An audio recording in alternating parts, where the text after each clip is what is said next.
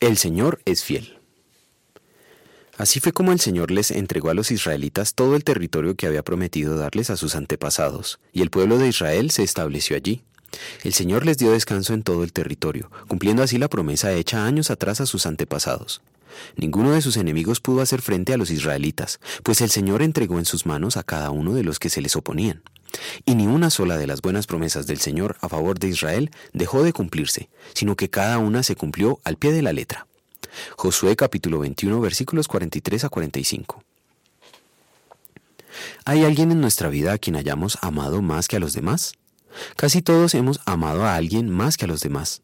Para unos es un hijo o una hija, algún pariente consanguíneo. Para otros es una amistad de toda la vida.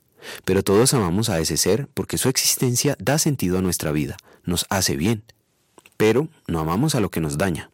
Sea una persona o no, si nos causa algún daño, en la mayoría de los casos no será objeto de nuestro afecto. Por el contrario, sentiremos aversión o hasta indiferencia, pero no afecto.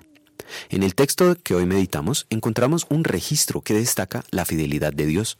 El Señor, a pesar de que los israelitas se portaron muy mal contra Él, cumple con todas las promesas que les hizo. ¿Por qué Dios lo hizo? El nombre de Jehová, traducido Señor en muchas versiones, aparece en cada uno de estos tres versículos y dos veces en el versículo 44, colocando el énfasis en que el Señor es la causa del éxito de Israel y la razón de la paz que disfrutan. A Él pertenece todo el mérito. Hacía tiempo que había hecho una promesa, permaneció fiel a la misma y cumplió su palabra tal cual la había dicho. Esa es la fidelidad de Dios y no otra cosa la que el Espíritu Santo quiere resaltar con esta enseñanza. Dios no es temperamental como nosotros los seres humanos que cambiamos nuestro parecer según las circunstancias y perspectivas del momento. Él es eterno y su voluntad es eterna.